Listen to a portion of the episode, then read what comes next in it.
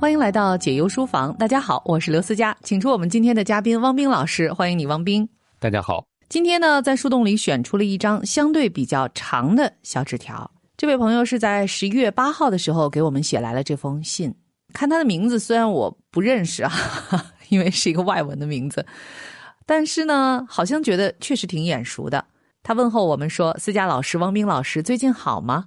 我好幸运。”老师们在十月十四号的时候再次解读了我的小纸条，我几乎每天都要聆听一遍。感谢你们！距离首次就诊已经过去快两个月的时间了，在这期间我产生过自信，但只持续了很短一段时间，现在仿佛又跌入了谷底。前两周的时候，突然感到无比自信，做什么事情都挺有干劲儿。当时我觉得我快痊愈了，我已经好了。之前写的那篇觉得我的同学很脆弱的日记，就是在这种感受之下写的。可是现在，这种不可一世的感觉完全消失了。我开始不理解那时我自己的感受，怎么会有那样一种想法？你们说的没错，我以为做的足够好就能够拿到的东西，确实没能得到。晚上十点，全国新闻大赛的获奖名单公布了，我仰望的某位女同学得了两个奖。我和我的团队遗憾落榜，我觉得挺对不住大家的。双减这个选题是我和另外一位同学当时坚持做的，可能是因为比较敏感吧。即使再出色的文章都没办法获奖。其实大家还有更好的选题，但是最后还是敲定了双减，而结果就是落榜了。这个后果是需要自己承担的。和老朋友聊保研，我说那位女同学真的很利己，我和她合作过，太不愉快了。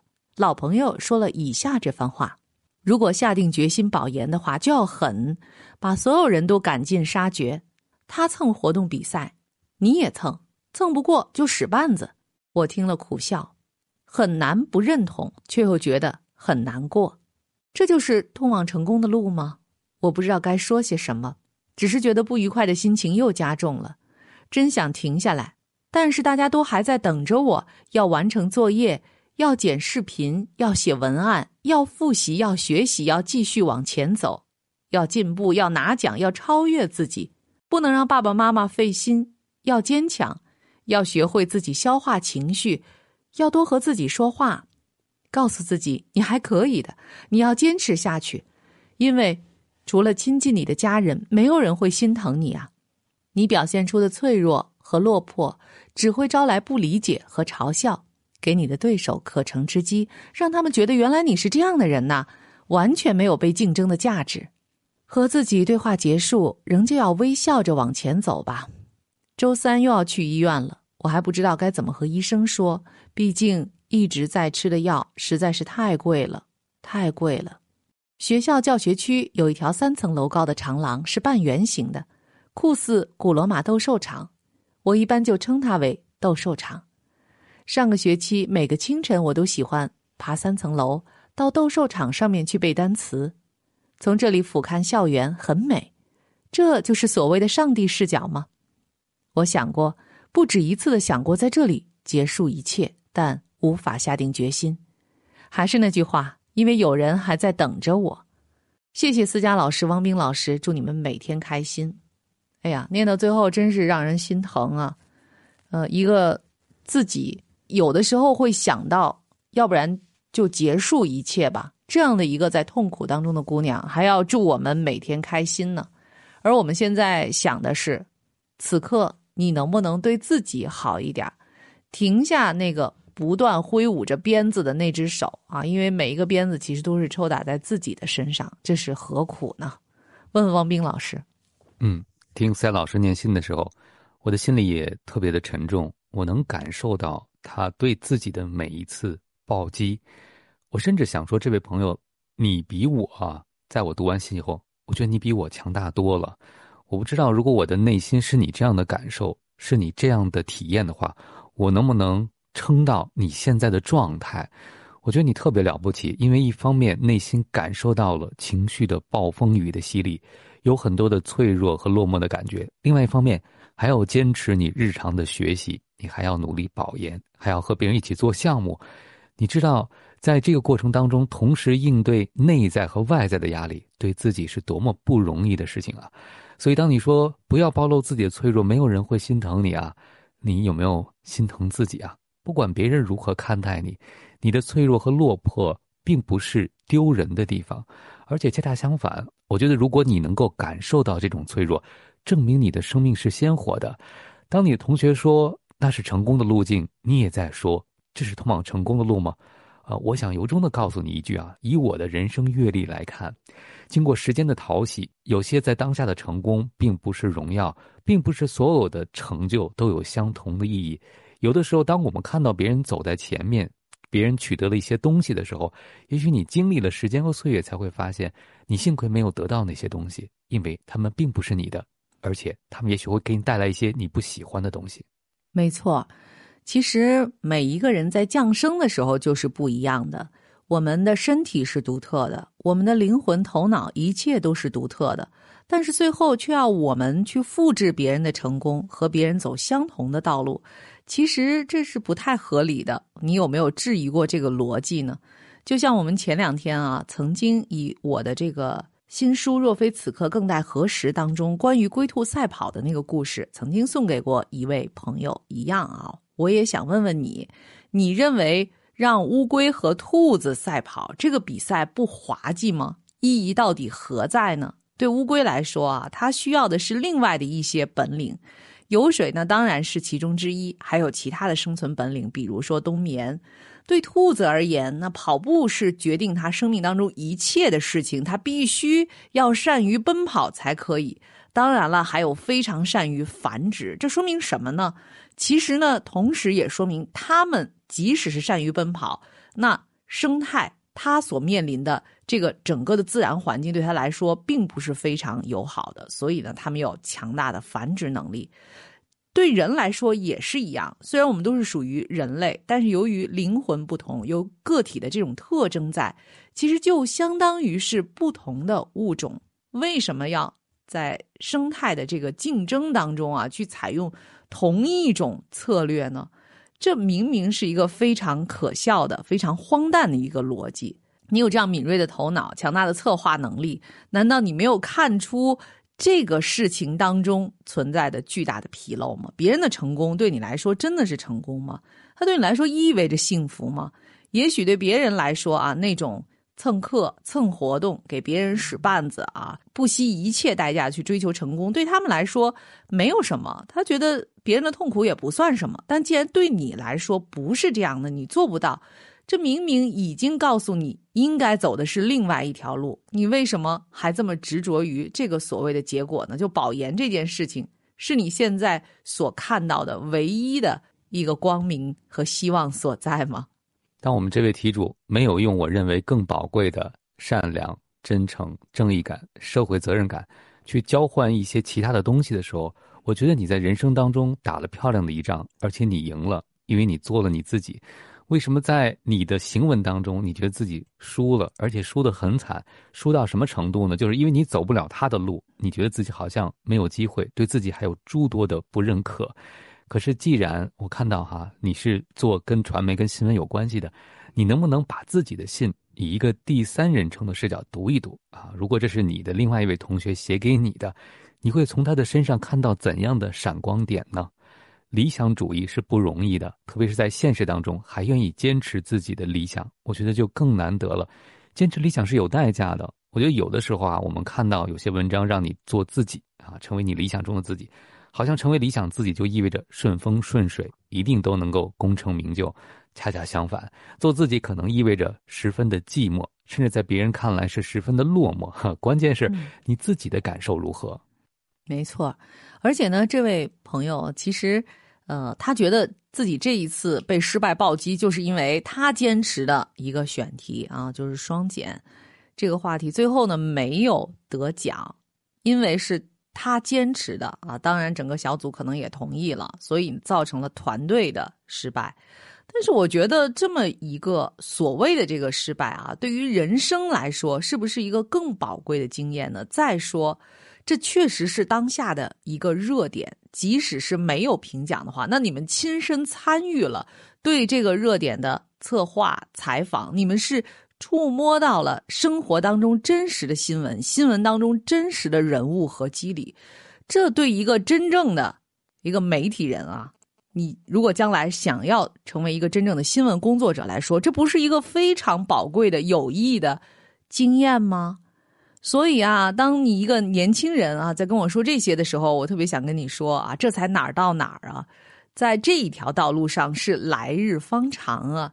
所以呢，一开始一个所谓的小小的挫折和失败，在我看起来，其实这根本都算不上挫折和失败。对未来真正你要选择和走上那条道路来说，可能它是无比宝贵的养分呢。问问王冰老师，就像刚才思佳老师提到的。我们可能看着啊都差不多，我们都是人类，但是在生活的道路上，我们可能真的是天差地别。所以，如果经历这件事情，你的归因是你应该变成别人，那我觉得你正在错过你人生中最宝贵的就是你自己。当你知道你和别人会走不一样的路径的时候，这个过程可能会让你有一些纠结，有一些胆怯，有一些焦虑。你看，他得到了很多的既得利益，貌似他是现在的赢家。但是你想不想去牺牲那些获得他获得的东西？你会心安吗？你会开心吗？你会满意吗？还是你有自己的人生规划？在年轻的时候，我们都喜欢看同伴哈跑的是不是够快？但其实根据思雅老师刚才的一个非常重要的原则，我也非常的认同，就是每个人的路径、路径的长短、路径的走向都是不同的。实际上，我们是在不同的赛道上，重要的是你要走哪条路，如何自洽的找到自己的方向才是更重要的。所以，当你发现我不能走他那条路的时候，那一定就是失败吗？恰恰相反，它可能是一个重大的发现，就是你要去为你自己选择的路决定走下去，并决定要支付代价。这里边就涉及到了，如果你决定走自己那条路啊，当然我们也只能走自己那条路的话，你要成为自己的同伴呀。但我看到这位朋友也和很多人一样，有一个想问题的方式，这个思维的方式就是：如果我做了一个决策，他没有取得我要的结果，那就是个错误的决策。是这样吗？真的不是啊！如果你经常听我们的节目，就知道，一个决定到结果之间有太多太多的因素在影响着结果的走向，所以我们只能保证这个决策是不是发自内心的，是不是由衷的，是不是尊重了你自己的价值观。那刚才思雅已经分析了，如果你和大家都认为这是你们要做的事情，所以即使没有被别人看中，你们自己是不是觉得自己做了一件自己想做的事情呢？嗯。能在自己想做的这个事情的时间做了自己想做的事儿啊，其实这个计划本身就已经圆满了。如果随着年龄的增长，你会发现啊，能够把计划实现到这个程度，已经对于人生来说是非常奢侈的一件事情了。所以，一方面我们说年轻真好，另一方面又说，因为年轻啊，我们可能浪费了多少有价值的东西而不以为意呢？所以，好好珍惜你们已经完成的这个成果吧。我觉得这真是非常宝贵的人生经验。同时呢，也想把书中的一节内容送给你。这节内容选自我的新书《若非此刻，更待何时》。刚才和汪明老师商量了一下，我们决定把。保有恰如其分的自尊，时间会带来不可思议的变化。这节中的内容送给你。其实，为自己的生活设定目标，也算是一种合理的方式。但假若你过于执着目标，则意味着某种危险，因为执着会让你忽略其他可能的结果、适合的结果，甚至更好的结果。在生活中感受到重压是种常态，但日子本身已经相当艰难，怎么还忍心给自己不停加压呢？这就像骆驼在和稻草合谋把自己压垮，以此来证明自己的价值，荒诞吗？仔细想想，获得认可会让人心满意足吗？其实，你需要的是温暖和被看到、被理解。但误以为得到他人的认可就意味着这些，你值得被爱、被尊重吗？能不能在感觉累的时候停下来休息一下？假如这些简单的问题都不能立刻给出肯定的答案，人生就太令人心酸了。其实，所有的艰难感受，都源于用力过度。一旦停止努力，即刻就会轻松。然而，停止这个选项。在很多人的头脑中是不存在的。即使努力无果，他们依然会厉声反驳：“生而为人，怎么能不努力？”可是，生而为人，在找到正确的方向之前，我们当然不必盲目努力。假若你的努力总是带来灾难性的后果，不努力就是最大的善举。积跬步，以至千里。近年来日渐频仍的极端天气。冰川融化，森林大火，野生动物栖息地大面积消失，物种灭绝加速等等，不就是人类长期不懈努力累积的结果吗？大自然已经对人类的作为做出了回应，而你周围的环境也在对你的努力做出回应。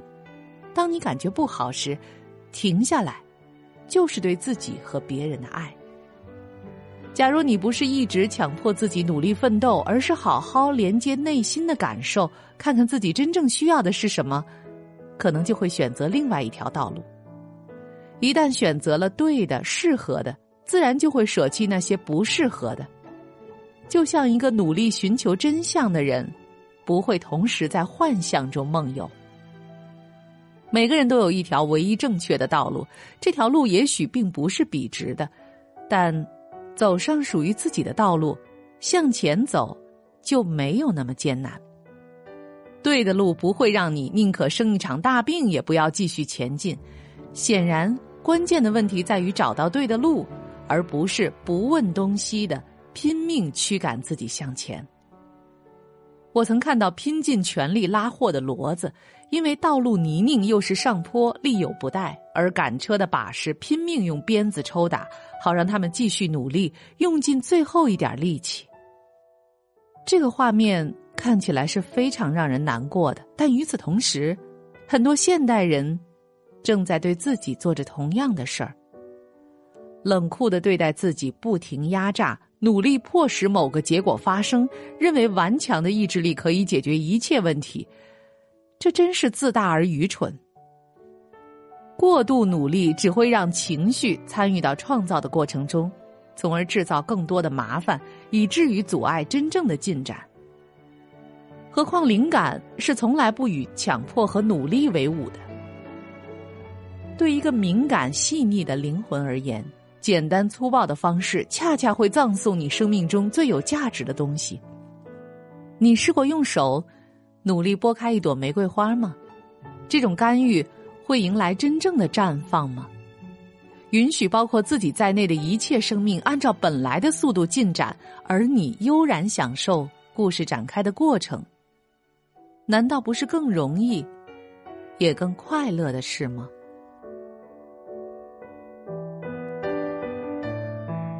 对呀，读完了这个，我就想问这位朋友：难道不是吗？你难道不愿意走一条更容易？也更快乐，而且最终可能会抵达比你现在计划的更美好目标的地方吗？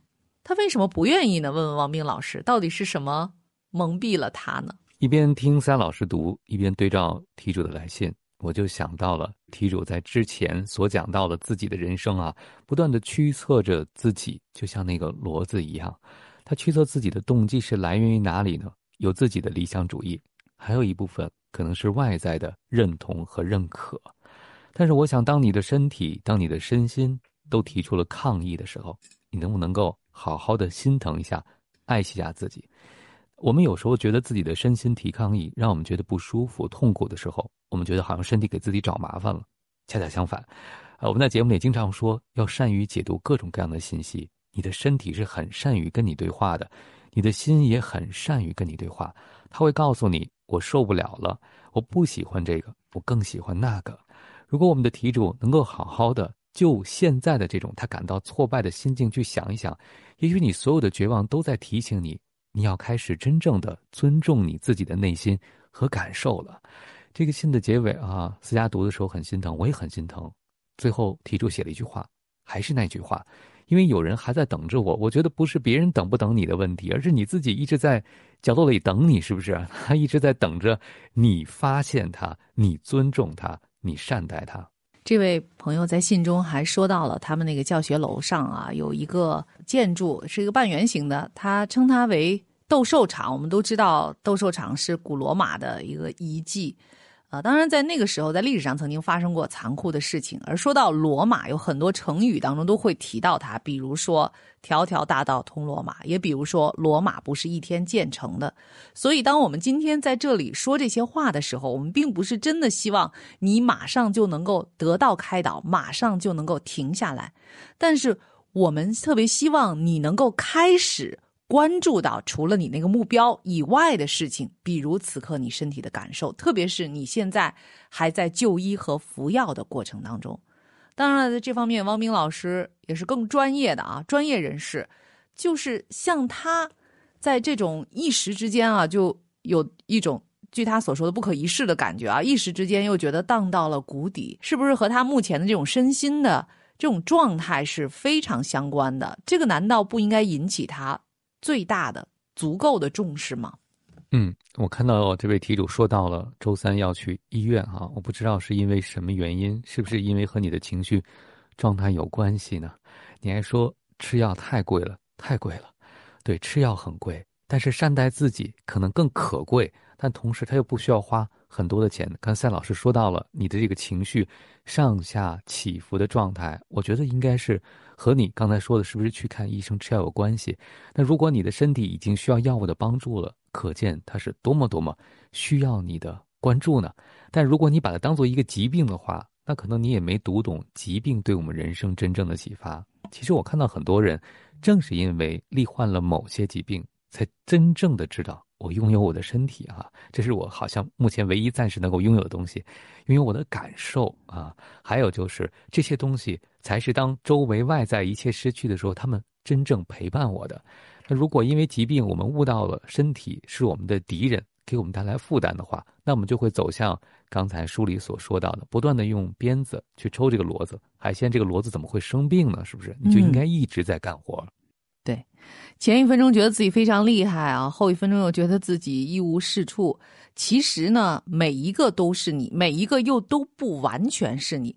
你只有真正的尊重了自己的感受，按照自己内在的这种道路去生活的话，那才会真正的去活出自己，而不是根据需要修改甚至隐藏你内心真正的那种目标。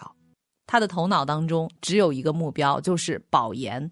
但他同时呢，又不能做到，就是为了这一个目标而不择手段的去努力和奋斗。与此同时呢，可能他周围一些更渴望成功的人，也更老辣的人，却能够做到。为此呢，他非常的痛苦，甚至于现在需要求医来解决他身心的问题。是不是有很多和他类似的、内心细腻而敏感啊，并且有一定的这个道德标准、对自己有要求、有自律的这个朋友？也时时生活在想要成功却又不能突破做人底线的这种焦虑和矛盾当中呢？所以这个时候，我想最重要的就是要想清楚你要过怎样的人生。我没有办法过上别人的人生，如果我们过上了，不仅会支付巨大的代价，因为你没有一天是真正做自己的。第二，得到了别人认为极力想得到的生活，如果你不是他，可能你也不会有真正内心的满足。所以说到底。我觉得在我的计算里，这件事儿性价比不是很合适。但是在我没有得到之前，可能确实觉得别人得到了那个东西，我没有得到。所有人都说那个东西好，对，这可能就是人生最大的一个功课了。当所有人都说好的时候，你觉得不好，对你来讲可能就是不够具备价值的。当所有人都觉得那件事很轻易的时候，但你觉得对你十万分的困难，那可能对你来讲，你就是很困难的。我们从小都知道，这个教育叫因材施教。但是我想，我们有多少人会认真的去了解自己是个什么样的材料，自己该如何对自己因材施教，自己是一颗怎样的种子？那在教育的过程当中，可能不管是你是什么种子哈，都要在这个学校的熔炉里，我们进入了同一个赛道。但是我想，这位朋友，呃，已经进入了成年阶段，你要开始独立的面对自己的人生了。其实你今天面对的所有的挫折，也许有一天你会觉得，他们就是你人生最重要的功课。它让你从那天开始，真正的。借由自己的感受去了解自己，去活出你自己。没错，嗯，其实，在我的书里也写到了这样一段话啊，我觉得也特别适合送给我们的这位年轻的朋友。呃，这段话是这么说的：他们总是倾向于让周围的人干预自己的选择，尤其当他们面临人生中的重要决定时，他们不敢坚持自己的道路，因而往往选择安全的随大流之路。于是，他们会毫无悬念的获得一份无聊的工作。一段差劲的伴侣关系，而所有这些最终都会成为他们不情不愿却又不得不履行的义务。放弃和改变对于他们是不可想象的。日久天长，所有这些既乏味又痛苦的选择，让他们看起来就像是十足的受虐狂。因为害怕改变招致争议和失败，所以他们会选择继续维持原状，直到生命终结，除非内在的转化发生。听起来有点可怕，是不是？但如果你能够在很年轻的时候就意识到，坚持这一条所谓别人心中的成功之路，最终会通往哪里啊？那是不是你真正想要的？你就会让内在的转化在当下立刻就发生。我想，这是汪冰老师和我非常乐于看见的。我希望在所有的这个目标之前，你需要保持你自己。身心的平衡，因为这个是你对你自己负有的最重大的责任。我想这也是你人生最重大的责任，是不是？问问汪冰老师，看看你还有没有要给这个女生留的作业呢？虽然她的日常的生活当中啊，要做的功课和任务已经很多了，但我总觉得她为自己做的还很少。嗯，我特别希望这位朋友有时间哈，重读一下你这封信，就像我刚才提示的。以一个旁观者的角度去看待自己的人生，在每一天至少找一件你认为、你觉得值得为他骄傲的，或者你会觉得他做的很不错的事情，给你自己写一小段话，去感谢你自己。我觉得每天啊，现在到我我这个年龄，能够活到天黑。我都很感谢我自己的身体的配合，当然，这位年轻的朋友可能还觉得，嗯，生命还有那么多的余力可以用，对吧？但不管怎么样，如果每天你能够尝试去感谢一下自己，感谢一下生活，你可能会变得更加的强大。因为我会发现，当你成为自己的陌生人的时候，当你觉得命运没有眷顾你，你在孤独的长路上一个人奔跑的时候，你肯定会觉得自己越来越虚弱，也会担心别人看到自己的虚弱。但有一天你会发现，原来我们每一秒钟都是被老天许可的，被造化许可的。原来我们拥有的每一件东西，不是我们努力就能得来的，而是命运送给我们的时候，你可能就不会那么在乎别人怎么看你，你也不会在乎那些脆弱和落魄，因为那时候你就不再用这些眼光来评价你自己和你的生活了。其实你不需要那样沉重的，你真的需要更轻盈。所以在节目的最后，送给你卢米的诗句。你的手掌张开又握起，再张开再握起。若你总是紧握拳头，或总是用力撑开手掌，你将感到麻木。你最深刻的存在，应是在那每次微妙的收合与伸展之间。开与合，应是完美的平衡与协调，宛若鸟儿的羽翼。就像鸟爱护羽翼一样，去爱护你自己的身体吧。最好的祝福送给你。这里是解忧书房，感谢汪冰，也感谢各位的收听和陪伴。过一会儿还有好书慢读，我是刘思佳，再见。解忧书房，听见万物，疗愈忧伤。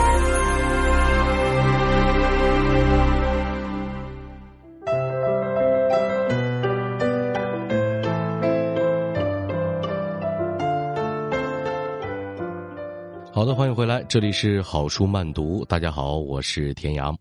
那今天呢，继续跟大家分享这本书《三杯茶》。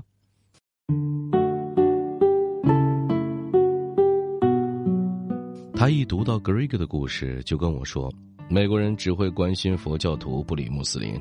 这小子不可能找到赞助，我得去做做这件事才行。”我丈夫这辈子成就显赫，珍妮弗·威尔森说。但在科尔菲建学校带给他的兴奋，一点儿也不亚于科学工作给他带来的成就感。他觉得自己和那片土地很亲，很有缘分。格瑞格离开后，他跟我说：“我想这个年轻人完成这项工作的几率是一半一半，但如果他成功了，会有更多人帮助他。”回到旧金山湾区之后，摩顿森打了个电话问候乔治·麦克考恩。谈及那段把他们在地球另一端连在一起的奇妙缘分，两个人都嗟叹不已。麦克考恩邀请摩顿森参加美国喜马拉雅基金会在九月初举办的活动，爱德蒙·希拉里爵士也将应邀致辞，摩顿森高兴应允。一九九五年九月十三号星期三，摩顿森穿着父亲留下的棕色羊毛运动外套、卡其长裤和旧徒步鞋，连袜子都没穿。抵达了旧金山费尔蒙饭店。豪华的费尔蒙饭店位于贵族山，是所有缆车路线汇集之处。对那个夜晚而言，自此摩顿森生命中的许多条线索紧紧绑在了一起。这个饭店的位置再合适不过了。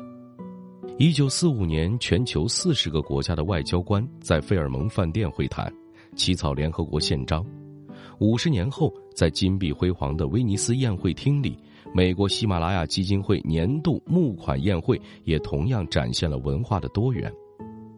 穿着西装的斯文的创投家和基金经理们挤在吧台，身旁紧挨着奇装异服、坐立不安的登山者，穿着黑丝绒礼服的旧金山名媛们则被绅士们的笑话逗得咯咯笑。摩顿森一进大厅，便弯下身子，让接待人员给戴上白色的哈达。每位来宾都有一条。他站直身，手指环绕着哈达，淹没在热烈谈话的声浪中，同时努力想搞清楚宴会厅的方向。大厅里到处都是美国喜马拉雅基金会的会员，这不是属于摩顿森的世界。他觉得自己就像个边缘人。就在此时，他看见乔治·麦克考恩站在吧台旁，正一边向他招手，一边弯身聆听身旁的矮瘦男人说话。那个人，正是吉恩·霍尔尼。摩顿森走了过去，拥抱了两位绅士。我正在跟麦克考恩说，他得给你一些经费。霍尔尼说：“呃，如果省着用，我现有的钱应该足够把学校盖好。”摩顿森说。哦，不是盖学校的钱，霍尔尼说，是给你的钱。学校盖好之前，你打算靠什么过活呢？麦克考恩问道。两万美金如何？摩顿森激动的说不出话来，感觉血液直冲脑门。我是不是该把你的反应当做同意呢？霍尔尼咧嘴笑着说：“给他拿杯酒来，我想格瑞格快昏倒了。”晚餐时，同桌一位穿戴考究的摄影记者非常惊讶，在这种正式晚宴上，摩顿森居然光着脚踝，于是，在饭店的礼品店帮他买了双袜子。除此之外，摩顿森对那天晚餐的菜式印象全无，只记得自己傻傻的坐在那儿吃饭，诧异自己的财务问题竟然就这样轻松解决了。不过晚餐之后，聆听他心目中的英雄希拉里爵士演讲，则让他永生难忘。希拉里爵士步履蹒跚的走上舞台，平凡的就像是个养蜂人，那正是他以前的工作，而不太像是受英国女皇封爵的名流。爵士稀疏的乱发下是一双浓眉，还有一口不太整齐的牙齿。这位新西兰最负盛名的七十五岁公民肚子微凸。看起来很难在大步登上八千米级别的高峰，但在这场喜马拉雅狂热爱好者的集会上，他绝对是人间珍宝。希拉里首先放映他在一九五三年攀登珠峰的幻灯片，那个时候他是时代的先驱，影像带着早期柯达胶片特有的不真实的明亮色调，皮肤晒得黝黑，眯着眼的年轻希拉里永远保存在胶片中。希拉里谦虚地说：“当时有不少人可能胜过他和丹增诺尔盖，成为首次成功挑战珠穆朗玛峰的登山者。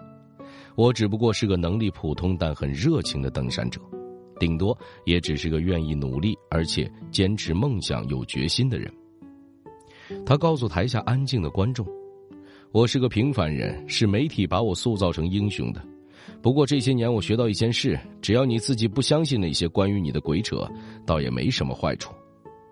珠穆朗玛峰幻灯片放过之后，希拉里的目光停留在另一组幻灯片上，那是二十世纪六七十年代，高大的西方人和瘦小的夏尔巴人一起在尼泊尔兴建学校和医院，其中一张展示了一九六一年他的第一项慈善计划，即建立一所有三间教室的学校。照片中的他没穿上衣，手上拿着铁锤，正猫步走在房梁上。征服世界屋脊后的四十年间，希拉里并没有靠着名声享福，反而经常回到珠穆朗玛峰地区，和弟弟瑞克斯一起建造了二十七所学校、十二间诊所，还有两个航空基地。这样，补给品就更容易送达尼泊尔的恐怖地区。摩顿森激动的快坐不住了。他跟同桌的宾客致歉后离席，走到大厅后头，一边听着希拉里的演说，一边来回踱步，心中被两种急切的渴望拉扯着，既不愿错过爵士讲的任何一个字，又想立刻跳上飞机回到科尔菲展开工作。我不知道自己是否希望别人永远记得我。摩顿森听到希拉里爵士说：“攀登珠穆朗玛峰已经让我心满意足了。”但我觉得更有价值的事是在那里建设学校和诊所，那些工作带给我的快乐远远多于在山上留下的足迹。摩顿森感觉有人拍他的肩膀，他转过头，一身一位身着黑色裙装的美丽女子正对着他微笑，她一头红色短发，摩顿森觉得很面熟，却想不起曾经在哪里见过。我知道格瑞格这个人，塔拉陛下后来说。我听说过他想做的事，而且他笑起来很好看，所以我可以算是故意偷偷接近他。两个人天南海北的聊了起来，从一个话题到另一个共同的兴趣，从那一天开始一直延续至今。为了不打扰其他听讲的宾客，两个人的头靠得很近，在彼此耳边细语着。格瑞格发誓说：“我把头都靠在他的肩膀上了。”塔拉说：“我不记得了。”不过有这种可能，因为我深深的被他吸引了。我记得自己一直在盯着他的手看，觉得他的手很大很强壮，让人很想握住。塔拉的父亲贝瑞陛下是国家地理杂志的摄影师，他研究了好友埃德蒙·希拉里爵士提供的照片，选择好登顶路线，在一九六三年五月二十二号登上了珠穆朗玛峰。陛下为国家地理杂志。记录了这趟累死人的攀登过程。当我们终于登上峰顶，然后颓然倒下，我们会怎么做？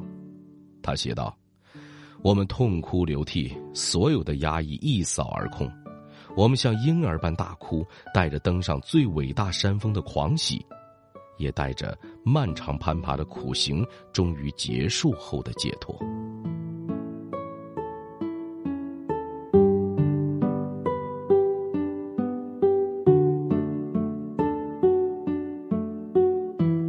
好，时间的关系，今天先跟您分享到这儿。我是田阳，我们下期再见。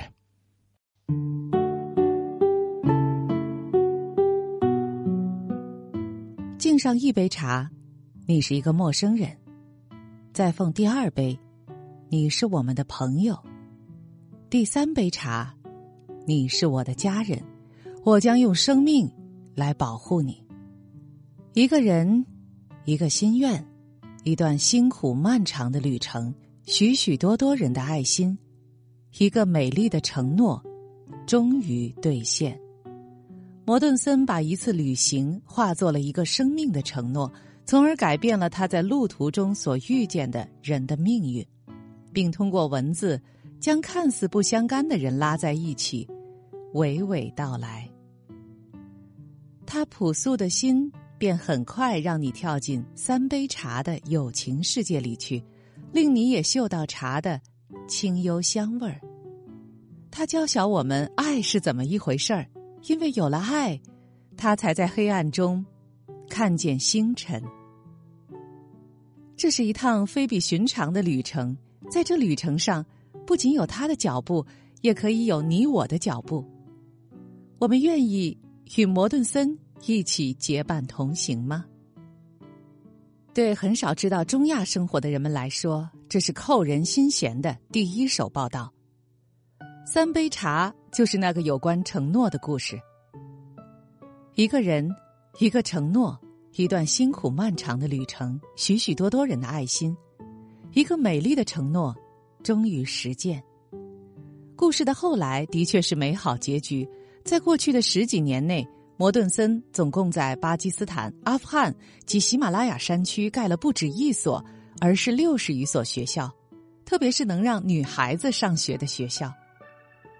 如果您也被这个承诺故事感动，请将这本书推荐给您的学校、图书馆、朋友吧。